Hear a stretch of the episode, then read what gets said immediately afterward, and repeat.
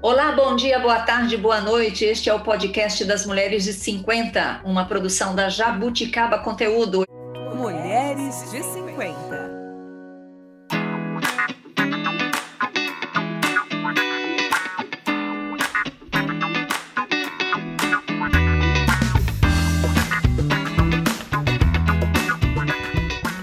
Tereza, estou aqui com as minhas três irmãs, todas nas, na faixa dos 50 anos. Hoje eu vou inverter a ordem, eu sempre começo pelas mais velhas, eu vou começar pela Sandra. Oi, Sandra, tudo bem? Como é que tá Curitiba? Ah, hoje até que tá quentinho, tá gostoso. Tá gostoso? Fez um calorzinho. A Mel, que é do meio, vai ser sempre no meio. Oi, Mel, tudo bem? Oi, tudo bem. Na Viraí, tudo jóia? Joia, tá fresquinho, 25 graus. Que delícia.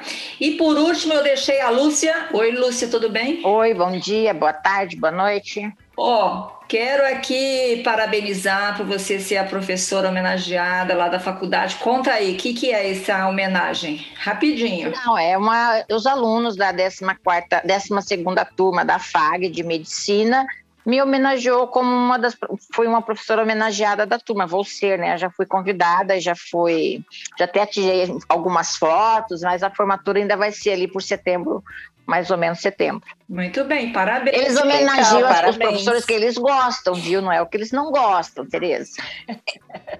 É sempre o pessoal que vai para farra, o pessoal que vai beber no bar, são esses os homenageados. Sandra, eu nunca eu fui, porque mesmo porque eu trabalho seis, sete dias por semana e atualmente eu estou com quatro empregos, então não estou com tempo.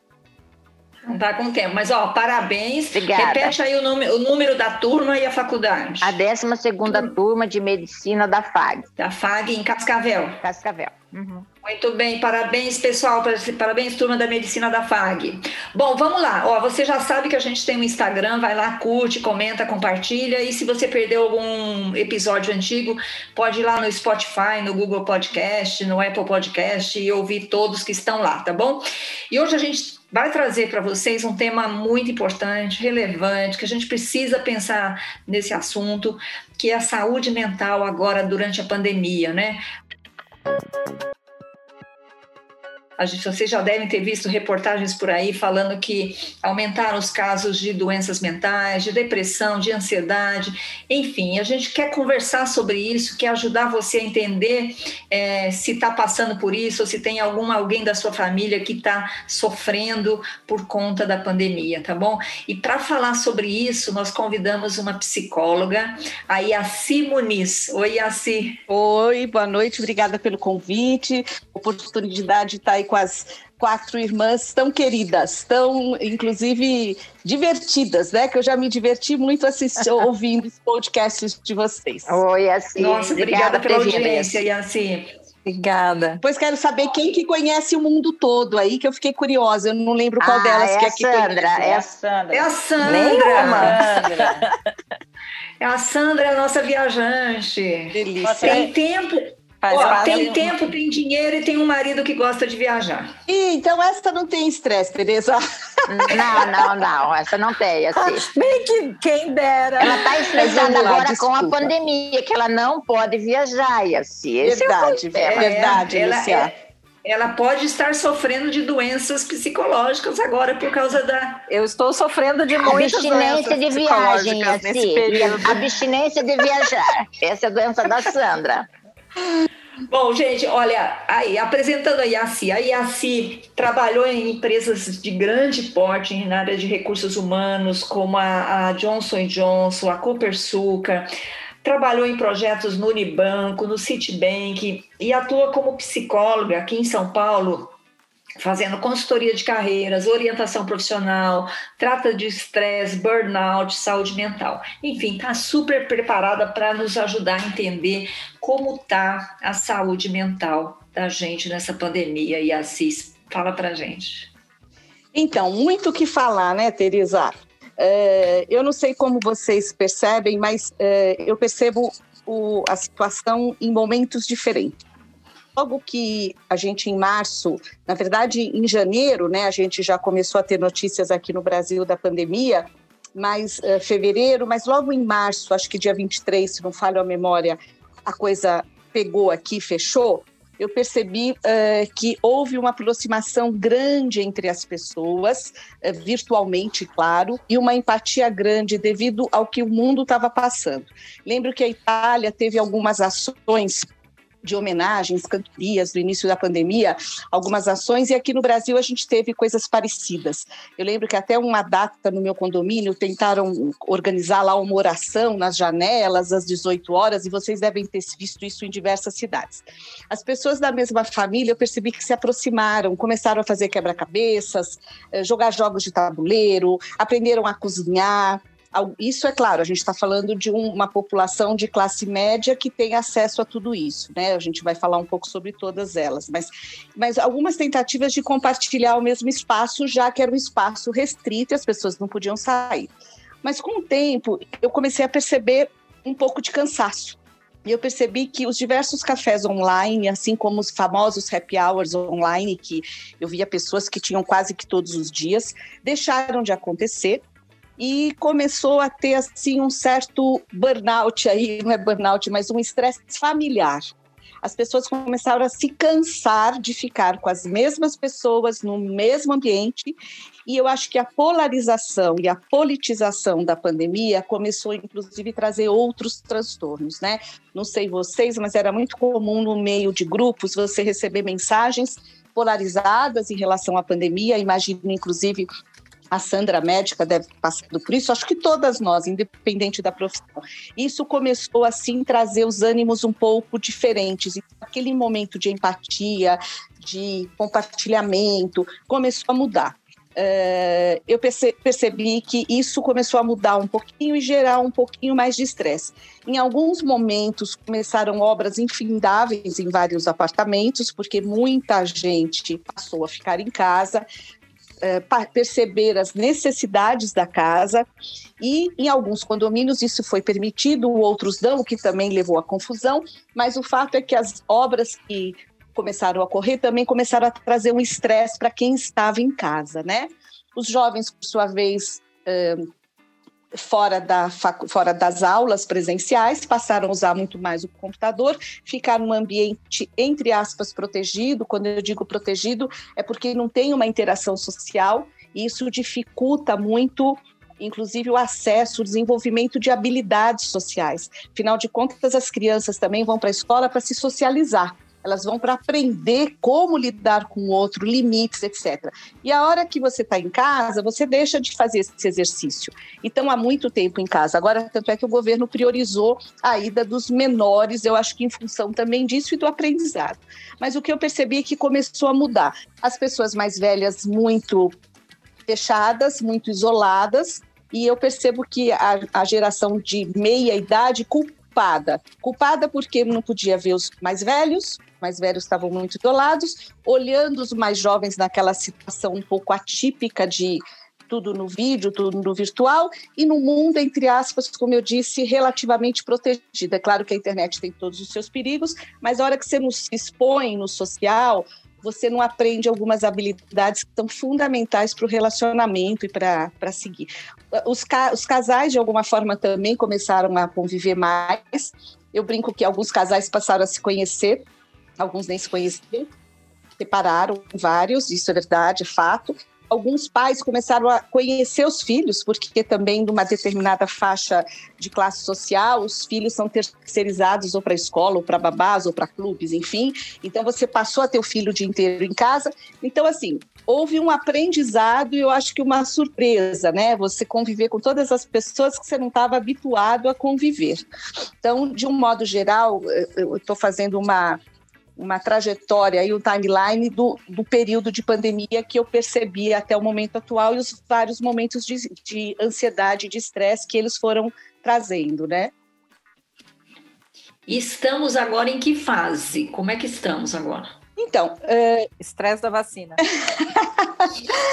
é, também, mas eu vejo que, é, não sei vocês, mas eu percebo que existe uma grande camada das, da população que não vê mais a pandemia como existente, né? Que elas passaram a sair, inclusive vários ambientes. Eu não tenho frequentado, eu tive num em função de uma de uma aula do meu de um dos meus filhos e as pessoas estão, acho que elas estão tão ansiosas para sair, para conviver, para dividir espaço, que os lugares estão lotados, né? E muita gente com aquela necessidade de sair de casa. Então eu observo isso, que muita gente, entre aspas, não digo que é negacionismo, mas é um cansaço já, né? Então, não vejo como se a pandemia tivesse existente. Hoje mesmo eu vi os índices do interior de São Paulo e vi que várias cidades estão em estado preocupante. No Paraná, a gente está com o estado inteiro entrando em colapsos leitos novamente. Nós estamos entrando na terceira onda. Tem uma em São Paulo que entrou em lockdown total, né? Hoje Curitiba teve um ontem, né? Teve um novo decreto restringindo, inclusive mercado não vai abrir final de semana aqui. Então, aqui em São Paulo, eu não sei como a, a Tereza tem visto, mas o pouco que eu circulo, o pouco que eu vejo, eu ainda me cuido bastante, mas o pouco que eu circulo, eu vejo que as pessoas estão levando a vida de uma forma, entre aspas, mais natural, um pouco mais solta, um pouco com maior liberdade.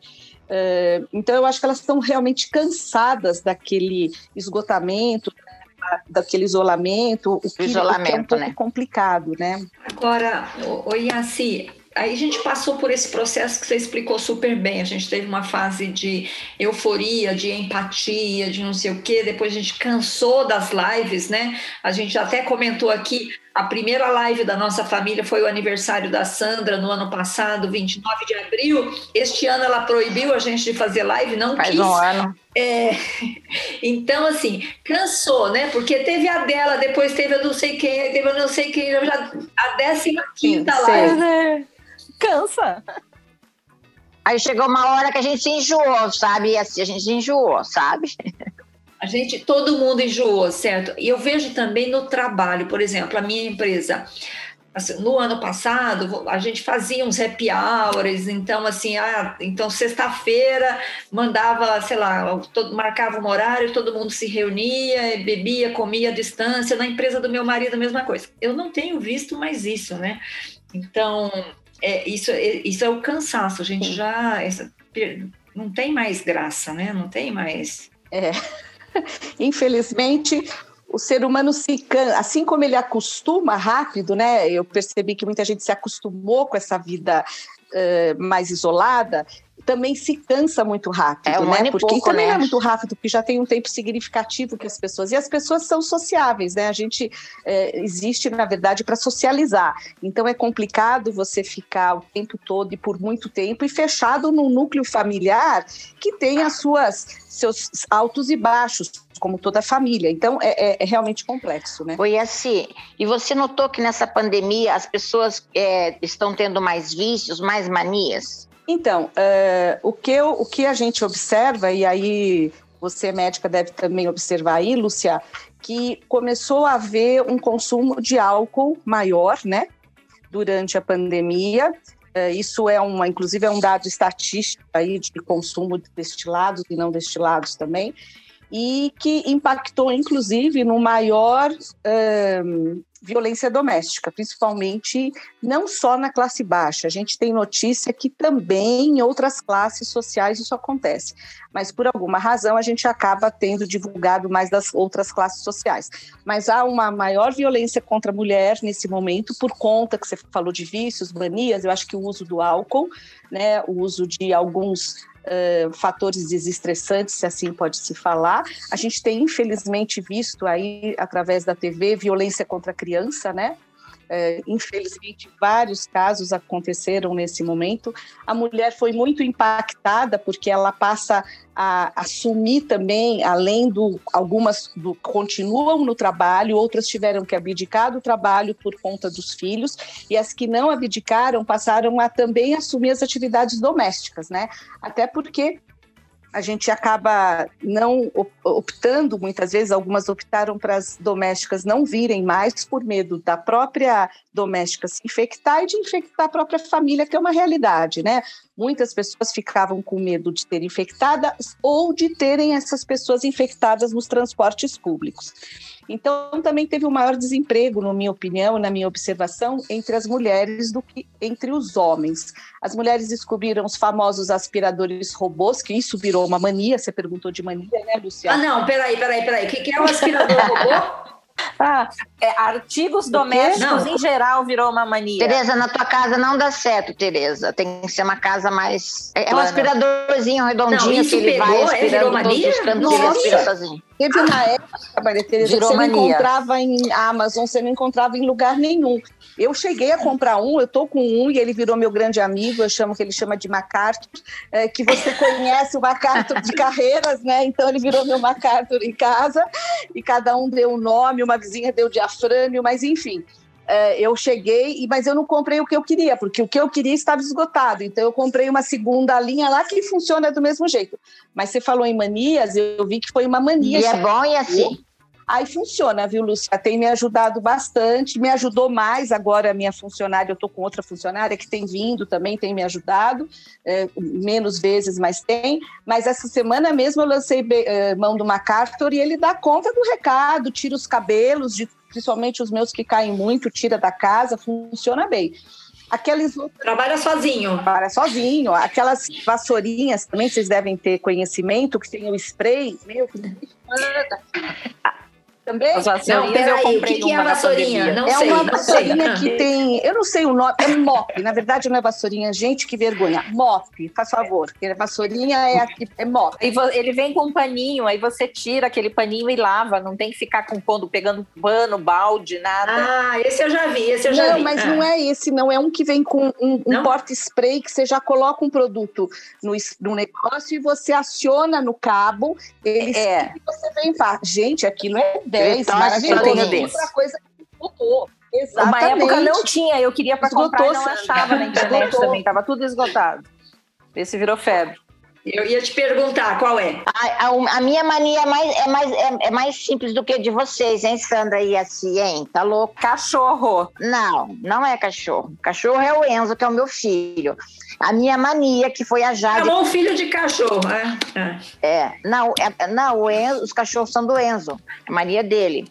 A minha mania foi a minha filha Jade, que me viciou no Natal do ano passado, ver vídeos de espremendo cravo e espinha. Ai, que nojento. que horror! que nojo. Eu não tenho coragem. Não, para me distrair. Tem um nome isso aí, mas eu não lembro agora. É, mas você falou em mania, você falou em assistir vídeo. A, a alta do, do Netflix, do Amazon Prime e outras milhões de plataformas foi vertiginosa, né? É, falam agora até que as, as- provavelmente os canais abertos, vários, várias eh, informações, a Tereza deve saber melhor que nós, que deve estar para acabar, porque todo mundo passou, inclusive porque cansado de assistir o jornal É. todo dia, aquela velha história.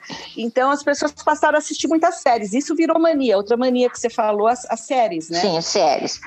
Não, e no começo da pandemia, gente, não sei se vocês lembram que as TVs passavam de manhã até de noite, era jornal o dia inteiro falando da pandemia. Você não conseguia ligar a TV, você só via isso. Agora só É, fala de vacina. Agora só fala de vacina. Comprar online virou mania. Hoje até detergente eu compro online, eu compro tudo na Amazon. Produto de limpeza em casa é só na Amazon. Eu já acostumei, já falei, mesmo que volte tudo, eu nunca mais entro no mercado para comprar alguns produtos. Então acho que virou outra mania, né?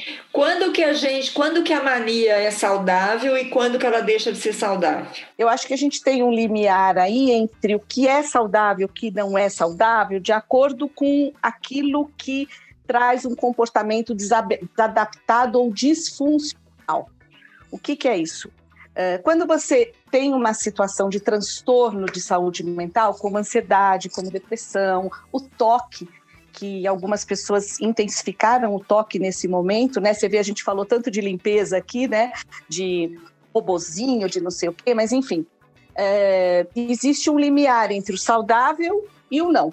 Então, quando você começa a perceber que o seu dia a dia passa a mudar, que, é, vamos dizer assim, você começa a ter não mais um bem-estar, ao contrário, situações mais complicadas, difíceis do dia a dia, e através de um comportamento que aparentemente já começa a dar sinais de desadaptação, de disfuncional, é a hora do alerta. Então, por exemplo, quando uma situação de limpeza, vamos pegar o começa a fazer com que você limpe o mesmo local mais que duas, três vezes ao dia, opa, é sinal de alerta, é sinal de que alguma coisa não está bem.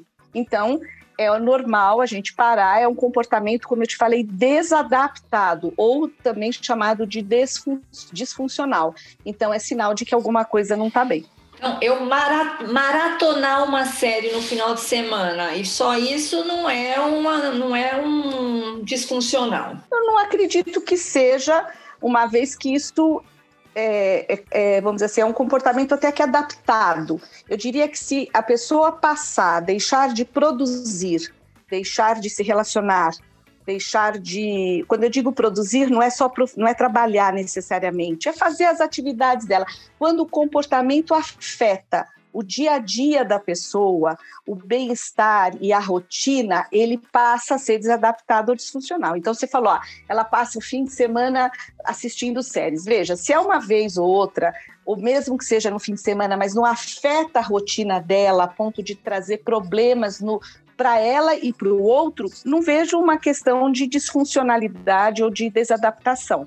É tudo uma questão de, de intensidade, né? É questão da ansiedade, por exemplo, uma ansiedade pequena, é, normal, saudável, é aquela que te leva à ação, que te leva à obtenção de, de objetivos, te, te, te, te direciona para algum lugar. Mas quando a ansiedade te paralisa, começa a te trazer efeitos sensoriais, uh, taquicardia, sudorese, psoríase, uma série de coisas, ela deixa de ser funcional e passa a ser disfuncional e desadaptada. E aí é hora de intervir. Então, acho que é tudo uma questão de intensidade. É aquilo que você faz, não, é, não, não é disfuncional, tudo aquilo que você faz que não atrapalha a sua rotina. Você não deixar de namorar para assistir uma maratonar Netflix já também já é disfuncional, né? É, oh. é, é, se você é, se você gosta do namorado e quer estar com ele, ele quer estar com você, Ai, talvez seja, mas aí eu não posso te avaliar. Nesse distanciamento, né, que a gente está vivendo, apesar de, como você falou, algumas pessoas já as pessoas estão já cansaram, querem voltar.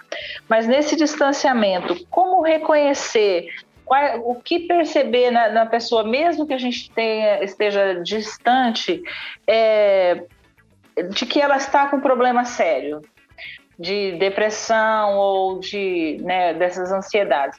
Porque antes, antes quando, a gente se encontra, né, tipo assim, é mais fácil de você perceber que a pessoa não está bem. Mas nesse distanciamento, às vezes a pessoa finge no online, né, que está bem. Naquele momentinho é mais fácil, né, de maquiar a situação. Uma coisa que a gente fala, Marilza, é que uh, a depressão, ela se configura quando você percebe que o indivíduo não consegue se projetar no futuro. Ele não apresenta desejos, ele não apresenta vontade de conquistar coisas ou de viver novas experiências. A gente percebe alterações no comportamento, no estado emocional, na maneira como ele vê o mundo, como ele se enxerga nesse mundo e principalmente que compromete o bem-estar dele, né? E como ele vê o outro. Então, ou seja, é, o desempenho no trabalho muda, nos estudos, para aquele jovem que não trabalha, só estuda, o desempenho nos estudos é, dificulta as tarefas do dia a dia, inclusive a higiene pessoal. Você percebe que a pessoa que começa com maior nível de depressão, ela começa a não ter mais um cuidado com a higiene pessoal, ela, ela começa a ter um descuido com isso. É, e aí vai dificultando o relacionamento e interferindo na vida da, dele e das próprias pessoas em volta. A gente começa, costuma falar que não tem cor na vida, né? Por isso que falam muito é, a depressão é meio cinza. Nos Estados Unidos usam a palavra blue, né? A Teresa deve saber, tem até a, a, o blue que normalmente está relacionado à depressão. É, até eu fico a gente fala muito aqui do mundo sombrio, do mundo cinzento, mas o que falta é a motivação. Então, ou seja, a pessoa não tem uma visão positiva de si, nem do mundo e nem do futuro. Ela se vê de uma forma negativa, vê o mundo em volta de uma forma negativa e o futuro também. Isso é característica forte de um processo depressivo. Então, um jeito de investigar é perguntar como é que ela que, que ela pretende fazer? Como é que investiga isso? Que pergunta você faz? Não sendo da área da saúde especificamente, o que, que você tem que observar? Exatamente isso. Uh, quando você conversa com a pessoa, como é que ela se vê? Como é que ela está? Como é que ela está se vendo? Qual o, vamos dizer assim, como é que está a autoestima dela, como ela está vendo esse mundo fora dela, se é uma coisa sombria. Normalmente as pessoas falam, ah, tudo errado, sempre vê com uma visão distorcida, né? uma visão negativa, assim como é, do mundo e do futuro, não vê perspectiva. Tem um filósofo estoico que chama Epiteto, que inclusive é a base aqui da, da linha da terapia cognitiva comportamental, que ele fala que não são os problemas que afetam o homem, e sim como ele os vê, assim como a pessoa enxerga.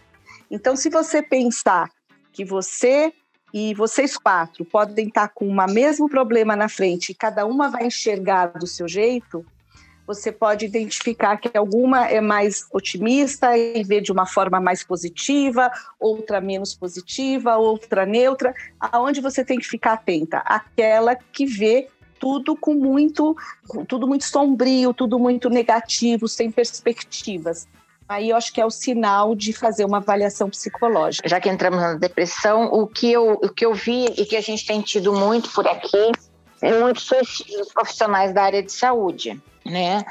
Mas é. acho que não só da área de saúde, mas de todas as. É, assim, houve um aumento do número de suicídio nesses últimos, nesse último ano, né? E assim, é, eu, não, eu acredito, eu não acompanho muito, Lúcia, porque não é bem a, a minha área de atuação, tá? Uhum. Mas uh, eu acredito que sim, mas é como você sabe, você dá, deve saber, eles não, não, não se divulgam Não, muito, a gente né? sabe porque conhece, ouviu falar, na rede social, algum coloca. Ou está no hospital, é, né? Sim. Quem está na área da saúde lida diretamente. É, eu lido muito com um, um mundo voltado para carreiras, para transição hum, profissional. Entendi. Então não chega muito em é. mim. É, eu não, não, participo muito. Agora eu tenho colegas que sim, que participam. Eu tenho inclusive uma colega agora escrevendo sobre isso, uhum. mas não é o meu a minha meu limite, eu não eu realmente acredito que tenha tido, mas eu não tenho essa informação para poder compartilhar.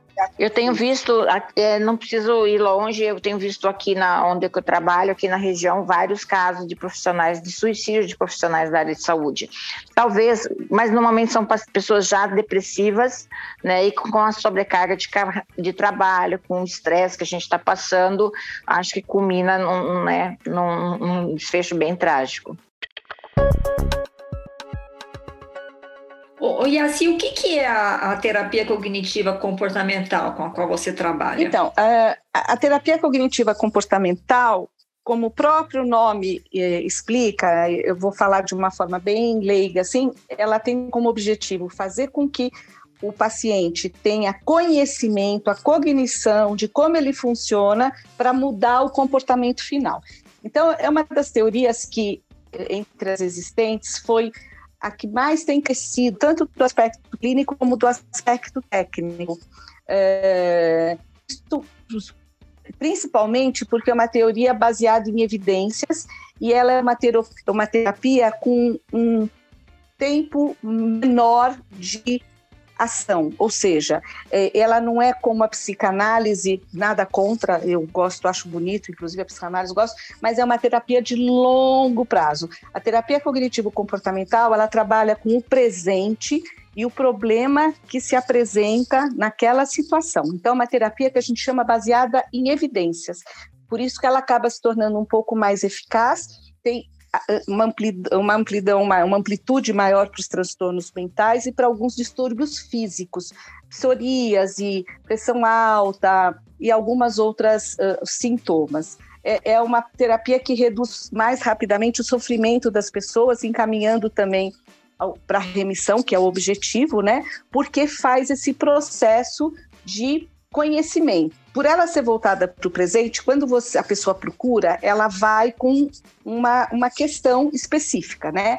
Uma ansiedade, uma depressão, uma angústia, um medo, muitas vezes está vinculada a alguns medos, alguns pensamentos que a gente chama de pensamentos disfuncionais ou desadaptados, né? E o objetivo é fazer com que a pessoa compreenda qual é o pensamento negativo que leva ao sentimento daquelas emoções desagradáveis de sentir, que pode ser taquicardia, sudorese ou qualquer outra coisa, e o comportamento desadaptado. tá? É, normalmente tem, por trás disso tem uma crença negativa. Vou dar um exemplo dentro da minha área de carreira, se vocês permitirem. Imagina uma pessoa que foi demitida com mais de 50 anos, tá? Então, a pessoa que foi demitida com mais de 50 anos, ela passa a começar a temer participar de processos seletivos e começar a temer o mercado de trabalho e começa a com, apresentar comportamentos de ansiedade, de depressão, de angústia, muitas vezes evasivo de processo seletivo, porque tem um pensamento: bom, eu sou mais velha, eu não estou atualizada, eu não conheço determinadas coisas, eu vou concorrer, estudo pensamentos desajustados e desadaptados. Eu vou concorrer com pessoas muito mais jovens, o que gera uma ansiedade em mim, uma angústia, gerando assim também um comportamento desadaptado. Vai para a entrevista, quando consegue ir, eu tenho vários casos de clientes que não conseguem nem ir para a entrevista, porque se sentem tão paralisados, tão angustiados, tão assim com uma autoestima tão baixa e num processo depressivo maior que não conseguem se apropriar da trajetória, das competências, dos diferenciais e deprimem. E com isso apresenta esse comportamento desadaptado. O objetivo qual é? É fazer com que ele mude esse pensamento né? Ele faça um autoconhecimento, mude, tentar entender qual é a crença que está por trás disso, o que, que ele acredita, por que, que ele tem essa crença de que ele é incapaz só porque passou de um, de um número que é 50, né? É, então a gente tem o objetivo de ajudá-lo a pensar diferente para que ele possa ter emoções favoráveis, agradáveis de sentir, até como orgulho daquilo, e comportamentos adaptados, ajustados para alcançar o objetivo. Eu não sei se ficou claro, eu dei um exemplo dentro da área que eu atuo. Não, deu para entender bem. Muito claro, e assim. Então, aí a, a, a, terapia cognitiva, você falou que ela é de mais curto prazo. Que, quanto tempo dura essa terapia? Na verdade, Tereza, não tem um número de sessões específica, mas normalmente, até pela, eh, vamos dizer assim, pela teoria mesmo, eles falam de 12 a 16 sessões, tá? Mas é, é, claro que vai depender do paciente e é claro ele é o protagonista do próprio uh, do próprio processo e o objetivo é fazê-lo aprender a ser o terapeuta dele próprio porque a hora que você começa a perceber o que, que te trouxe aquele pensamento, o que, que te trouxe aquela angústia, por que, que você reagiu àquilo? Vai, exemplo estúpido. Vi um carro vermelho, o carro vermelho me trouxe uma angústia, me trouxe uma ansiedade, meu coração disparou, aí eu desvio do carro vermelho toda vez que eu vejo. É um comportamento desadaptado, certo? A hora que eu entendo e passo a compreender por que, que eu faço esse comportamento, eu começo a mudar. Então, o objetivo é ensinar o paciente que ele mesmo pode, em outros momentos, perceber, fazer esse ciclo, perceber a situação que desencadeia, a situação gatilho, o, o, pensamento desajustado que leva a essa emoção, como eu te falei, o humor, enfim, aos sentimentos e que leva ao comportamento desajustado. Então é um processo de cognição, cognitivo. Eu passo a entender, conhecer para mudar o comportamento final de uma forma bem assim, leiga e resumida, mais ou menos isso. O foco é ajudar os, os, os pacientes a solucionar seus próprios problemas, trocando esses pensamentos disfuncionais que a gente chama ou desadaptados por emoções agradáveis de sentir e pensamentos claro, e comportamentos também funcionais e adaptados. E assim, pois o não. contrário também é ruim. Tipo, a pessoa que se acha muito, que ela se vê muito acima do que ela é, também é, é disfuncional? Tudo é disfuncional, Marilza, a partir do momento que aquilo atrapalha a pessoa, atrapalha a forma como ela se vê, como o outro a vê e como ela vê o mundo. Se ela se sente confortável com aquilo, né, o que se acha, o que, é, pelo que você está falando, é a pessoa que muitas vezes se acha o máximo. Se ela vive naquela bolha e aquilo não traz problemas para ela e ela se sente confortável, ela não vai ter por que mudar. Ela tem um comportamento de reforço dela própria em relação a isso.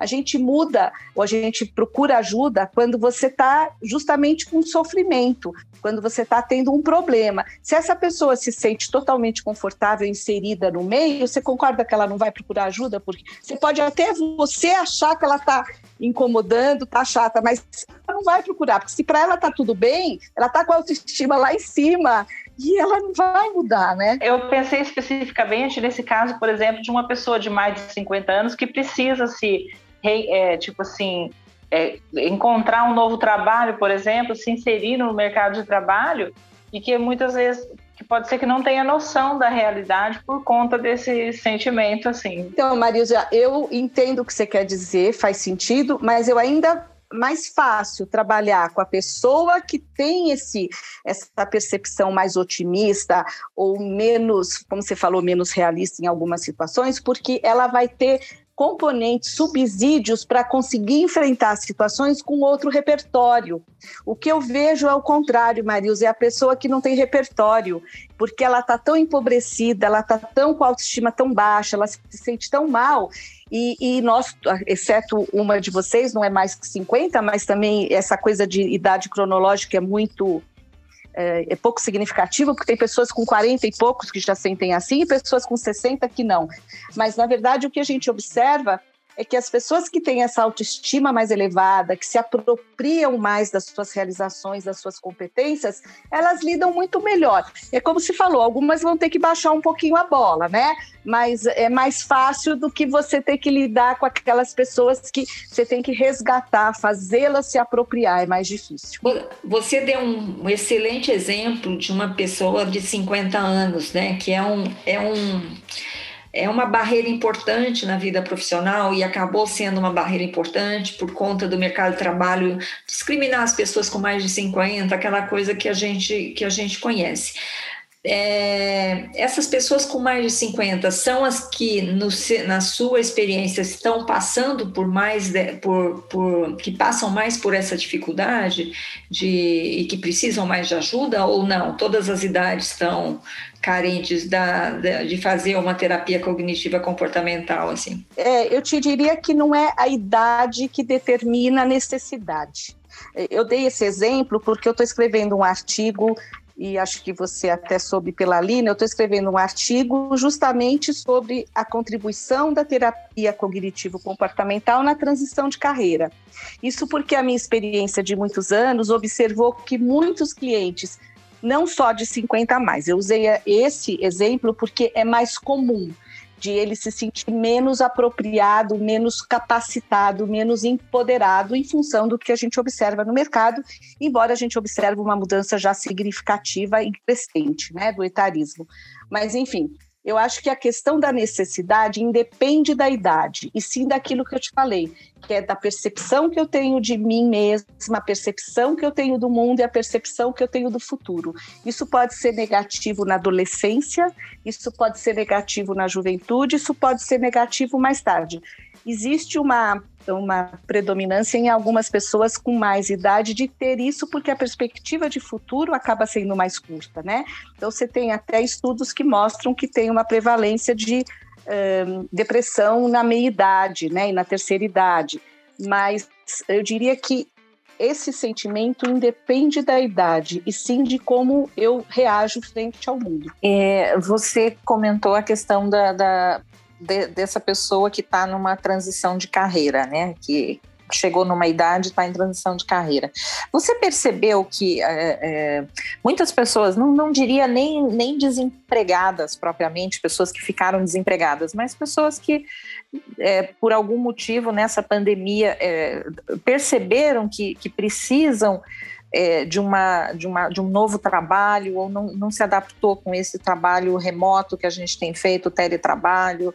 Você acha que isso aumentou a angústia das pessoas, o desejo de mudar, de procurar novas carreiras, novos, é, novas funções? É, o que eu tenho recebido, eu vou te falar pelo que eu recebo, tá, Sandra? Porque eu não estou vinculada à área da pesquisa nesse momento, nesse assunto, e mais na TCC mas uh, a terapia cognitivo-comportamental, como eu te falei. Mas eu vou te falar pela minha experiência nesses dois anos. Eu tenho observado procura, algumas pessoas me procuram para fazer um, um desenvolvimento, ou seja, pegar uma oportunidade agora de desenvolvimento para poder estar apto para se aplicar a posições de maior desafio.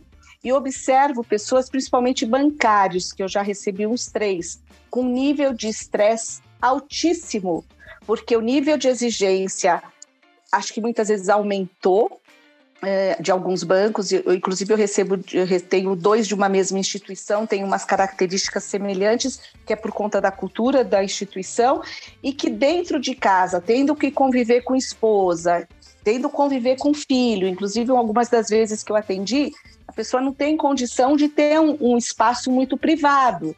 Então, isso tudo aumentou o nível de estresse e de ansiedade muito grande. É como eu te falei, você não convivia com filho, você não convivia com esposa, você ficava o dia inteiro no trabalho, num ambiente, inclusive, é, relativamente confortável. E alguns voltaram para suas casas que nem sempre são ambientes tão adequados e apropriados. Eu digo que uma minoria tem uma possibilidade de trabalhar em casa com conforto, não é uma maioria, né?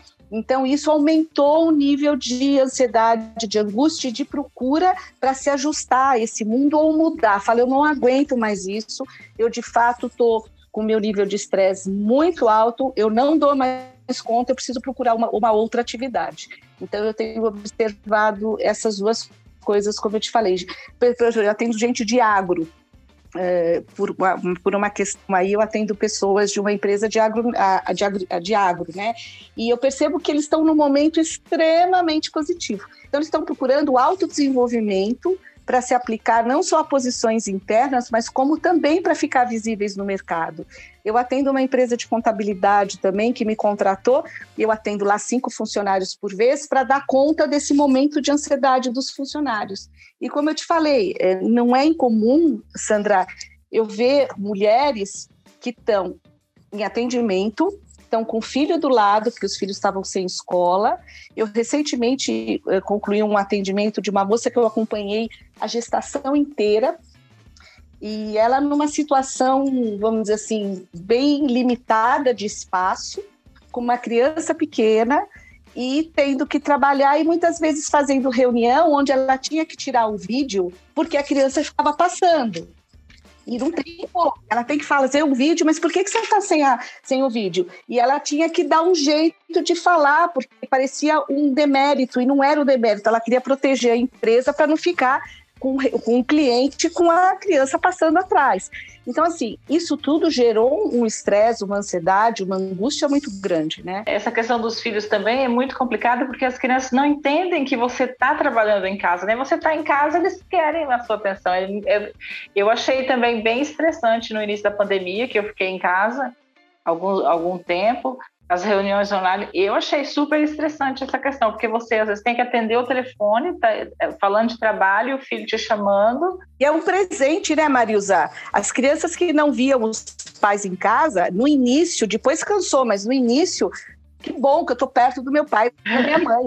Uma festa, delícia. Vamos brincar. E assim, está falando dessa, dessa transição, dessa ansiedade, mas sem falar da pandemia, e essa ansiedade, a transição da aposentadoria, de uma transição para uma outra profissão, como é que funciona assim? Como é que você tem vê isso? Então, é, a questão da transição na terceira idade é uma questão que eu também gosto e foi inclusive meu primeiro o que eu ia primeiro estudar fazer o artigo era sobre isso depois eu acabei adaptando porque em 2004 eu acabei fazendo um estudo sobre isso também a questão da aposentadoria, Lúcia, na verdade, deveria ser, não é, mas deveria ser uma coisa construída gradativamente eh, desde os 40 anos, né? O problema é que nós deixamos para nos deparar com essa situação e tentar resolver isso quando chegou na porta, né? Mas, na verdade, o objetivo seria fazer tudo isso de forma gradativa, não só nos preparar no aspecto de desenvolvimento, de adquirir novas habilidades, desenvolver novas competências para novas atividades, como também economicamente, financeiramente nos preparar para a situação, porque naturalmente é um momento de queda de renda significativa, normalmente é, né, é, com poucas exceções, e você precisa se deparar com uma nova realidade.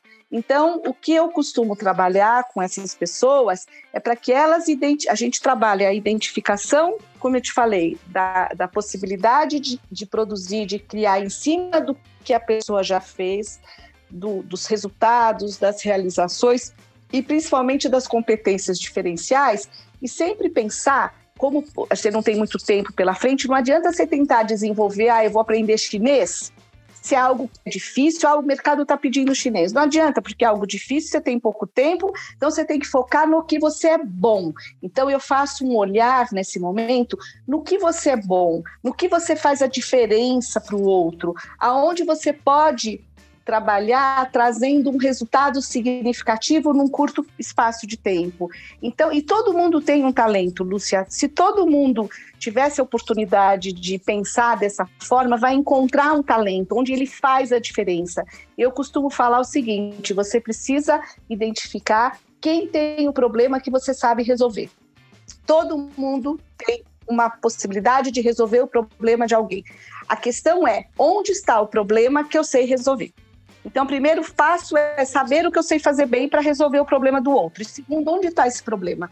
E aí a coisa flui bem. Então, o meu papel é ajudar as pessoas nesse sentido. Muito bom, Yassi. Muito bom. Muito bem, Yassi. Muito Vamos bem. Lá. Oi, Yassi, para a gente concluir, porque a gente já está aqui estourado, é o seguinte: aconselha a gente nesse momento de, se Deus quiser, a gente vai sair dessa pandemia, como enfrentar o próximo momento? Como, como enfrentar o, o, o normal que vai voltar de repente daqui a pouco? Como encarar? Então, é, eu acho que, basicamente, eu não sei como vai ser esse novo normal, né? É, mas a gente tem que separar e entender onde está o nosso estresse, que ele pode ser tanto estresse interno, de fonte interna, como de fonte externa. Então, se você pensar que o meu estresse interno está vinculado ao que a gente falou no início, né? Uma autocobrança, uh, ou uma pressa, ou uma situação onde eu não sei colocar limites. Eu atendo clientes, eu atendo inclusive uma moça, uma fisioterapeuta é, respiratória. Você imagina o volume de trabalho que ela está agora, e ela não sabe dizer não.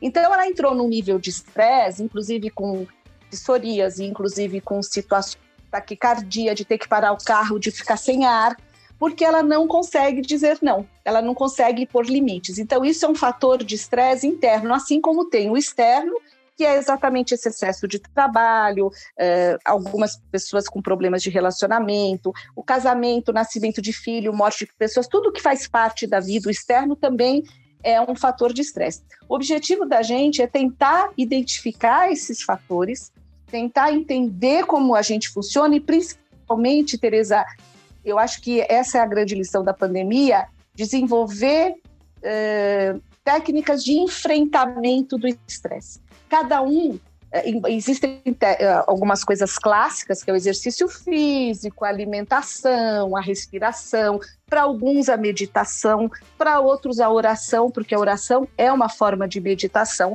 então alguns usam da oração. E aqui a gente não vai pôr valor, o que é melhor, o que é pior. Mas é claro que essas coisas clássicas são é, ajudam, mas o principal é cada um fazer um processo de autoconhecimento e entender qual que é a técnica de enfrentamento melhor para cada um.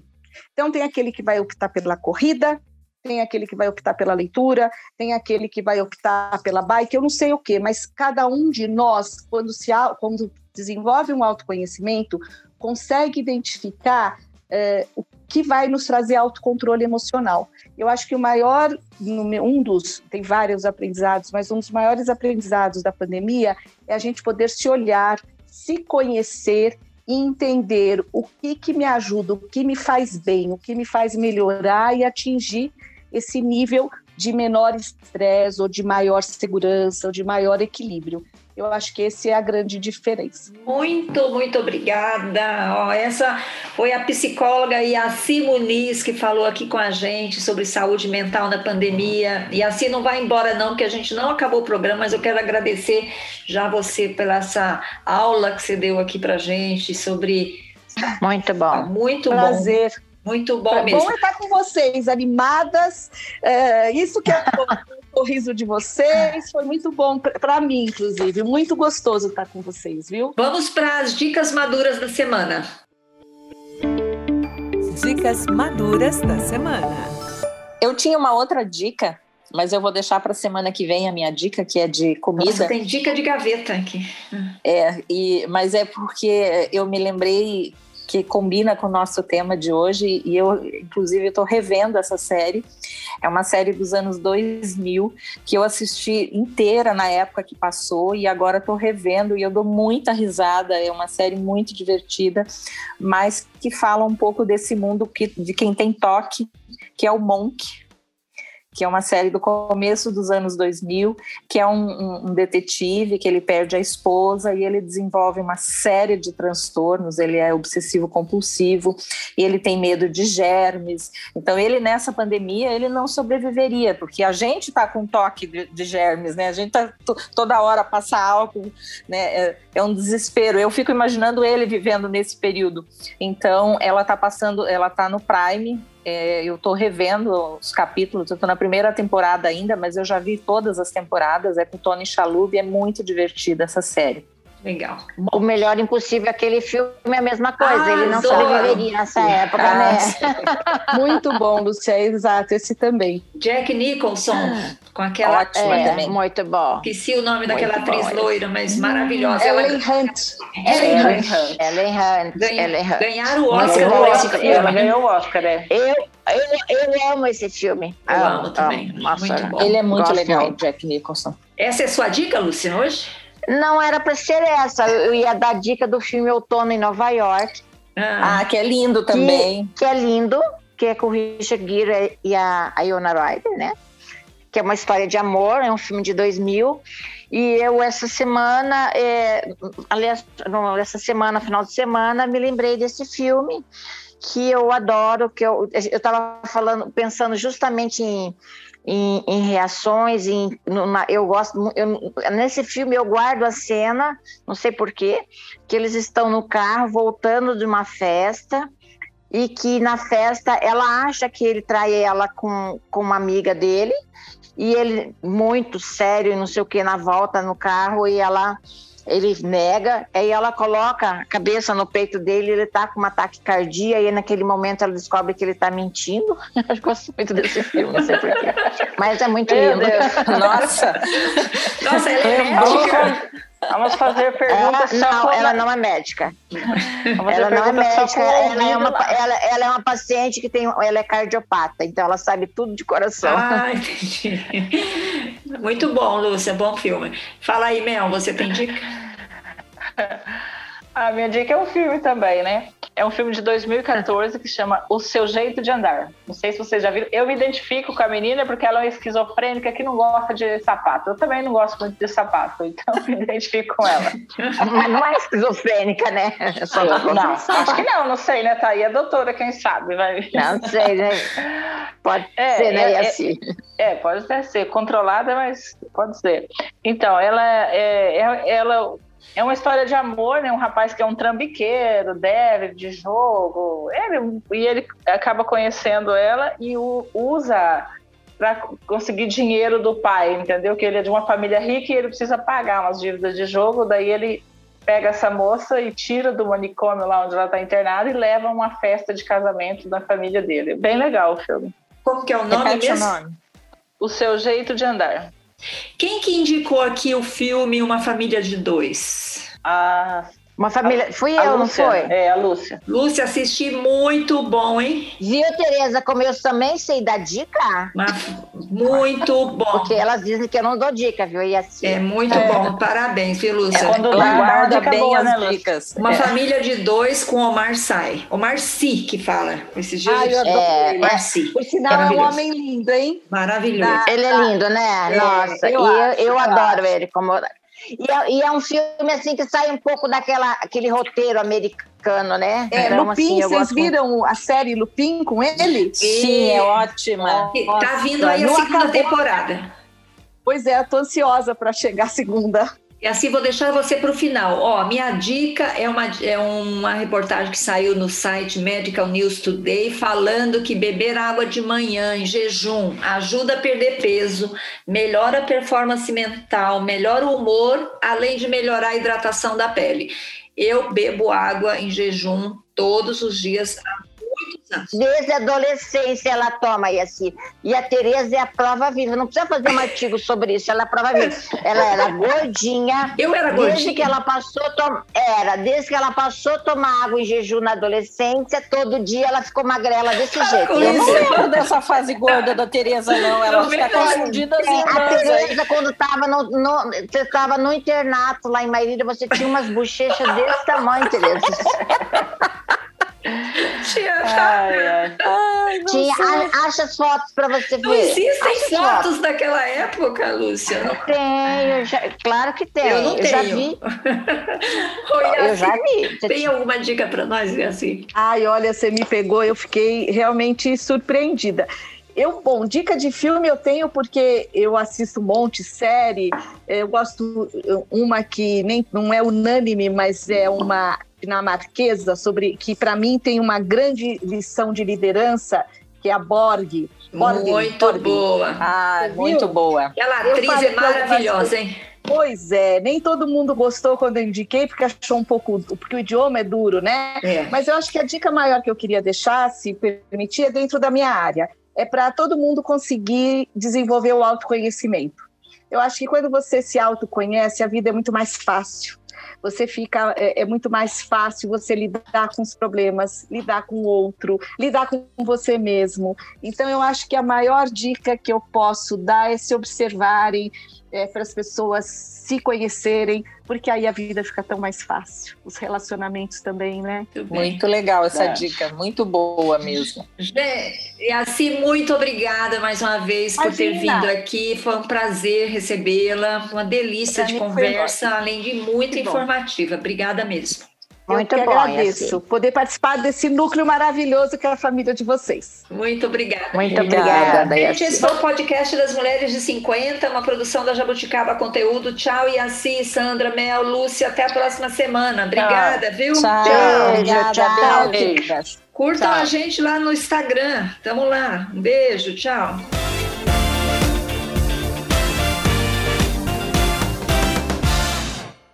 Mulheres de 50. Esse podcast foi produzido e editado pela Jabuticaba Conteúdo, contando histórias de quem faz a diferença.